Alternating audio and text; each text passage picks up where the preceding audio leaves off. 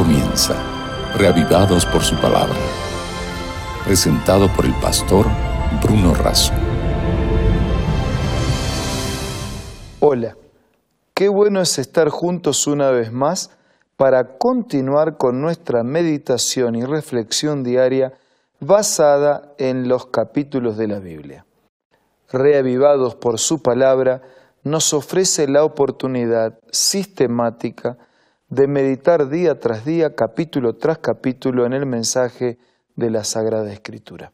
Hoy nos concentramos en Segunda de Crónicas, capítulo 3, pero antes pidamos la bendición de Dios. Padre nuestro que estás en los cielos, bendícenos ahora al meditar en tu palabra. Te lo pedimos y agradecemos en el nombre de Jesús. Amén. En el capítulo 3 del segundo libro de Crónicas nos encontramos con la edificación del templo.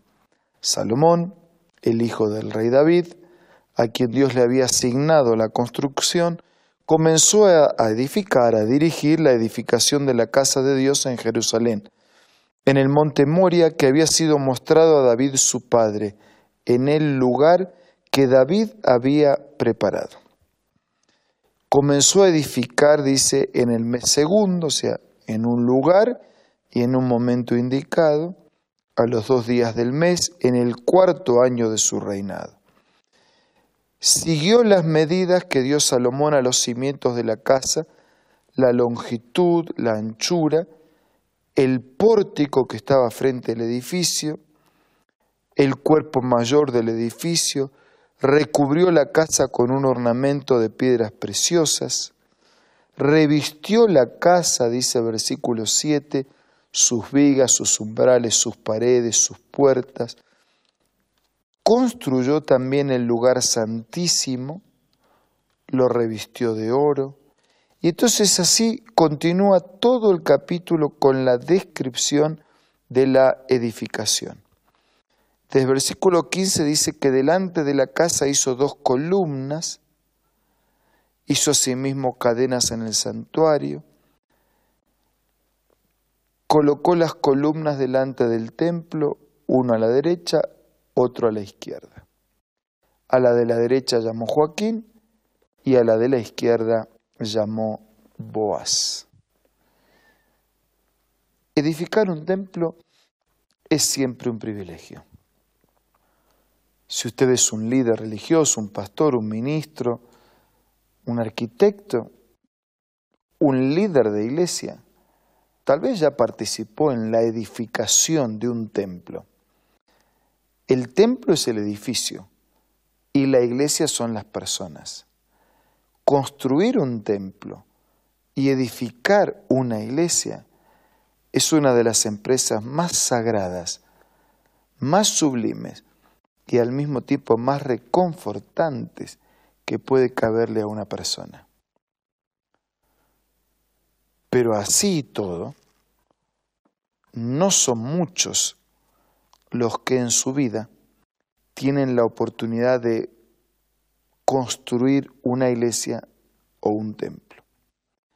Y puede ser que muchos de los que están asistiendo a este momento de reflexión digan, ¿y yo? Esto no es para mí. La edificación de un templo en el pasado, muy bonito, amplio, para que cumpla sus propósitos, sus objetivos de adoración, de redención, de restauración. Está bien, está bueno, como un repaso histórico, pero ¿y eso qué tiene que ver conmigo? Si usted va al apóstol San Pablo, el apóstol San Pablo nos auxilia porque él dice que tanto en 1 Corintios capítulo 3 como en 1 Corintios capítulo 6, dice que nosotros no somos nuestros, que este cuerpo es Dios, es de Dios, es propiedad de Dios, no nos pertenece, le pertenece a Dios. Y claramente el apóstol San Pablo dice, ¿o acaso ustedes no saben que son templo del Espíritu de Dios? El templo de la antigüedad, los templos de nuestros días, como la vida de todo ser humano puede transformarse en un templo para la morada de Dios. Digo puede transformarse en un templo para la morada de Dios porque aunque teórica y técnicamente lo seamos, en la práctica puede ser que no le demos lugar a la morada de Dios. Voy a ampliar. Todos nosotros somos criaturas de Dios, es decir, todos somos creados por Dios, pero no todos llegamos a ser hijos de Dios. Porque para ser hijos de Dios, además de criaturas, tenemos que aceptar su presencia, su persona, su voluntad, su accionar en nuestra vida, sus procedimientos. Y entonces, además de criaturas, porque somos originados y sostenidos por su poder, nos transformamos en hijos, porque somos asistidos por su gracia y vivimos haciendo su voluntad. Entonces, todos técnicamente podrían, podríamos ser templo donde el Espíritu de Dios mora.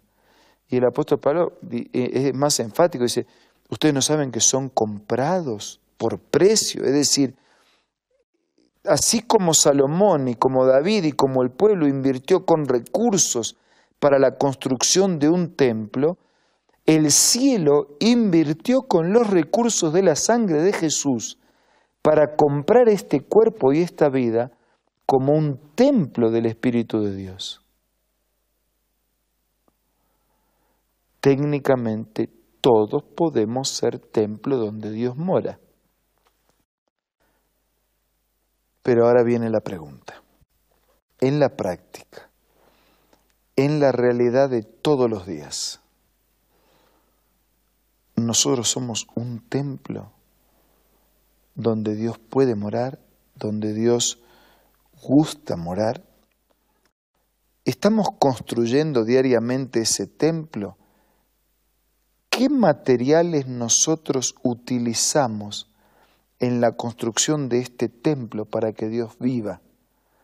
Así como Salomón utilizó los mejores materiales ¿Estamos nosotros utilizando los mejores materiales para la construcción de este templo, de este carácter, de esta vida? ¿Nos basamos en la Biblia como un plano? ¿Nos basamos en la oración como un contacto con la fuente de poder? ¿Nos basamos en la confianza y dependencia de Dios como un modelo a seguir en la preparación de un templo donde Dios pueda morar. Y si Dios no es el dueño y el que mora, el que vive en tu vida, ¿quién es el dueño? ¿Quién mora? Y si no estás construyendo un templo como morada para Dios, ¿para quién estás construyendo el cuerpo de tu vida? ¿A quién le estás dedicando tus tiempos, tus sueños, tu vida? ¿A quién? Los que te rodean, tu familia, tus amigos, tus compañeros de trabajo, tus vecinos y especialmente tú mismo necesitas y necesitan que le estés ofreciendo la vida como un templo donde Dios puede morar. Eso va a significar paz y bendiciones para ti y paz y bendiciones para los demás. Mi pregunta es, ¿le ofrecerás tu vida como un templo? ¿Construirás en tu vida un templo para que Dios pueda vivir? La respuesta no es conmigo. La respuesta es con Dios. En este momento, en el silencio, en el amanecer de un nuevo día, dile a Dios, ¿qué quieres hacer con tu vida y qué quieres hacer con Él?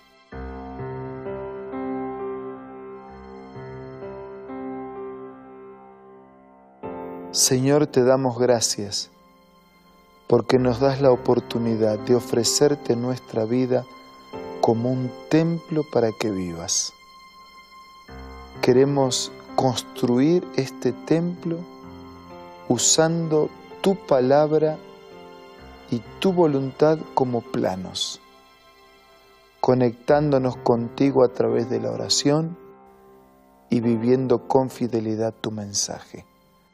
Bendice a todos nuestros amigos. Te lo pido y agradezco en el nombre de Jesús. Amén. Muchas gracias por acompañarnos cada día.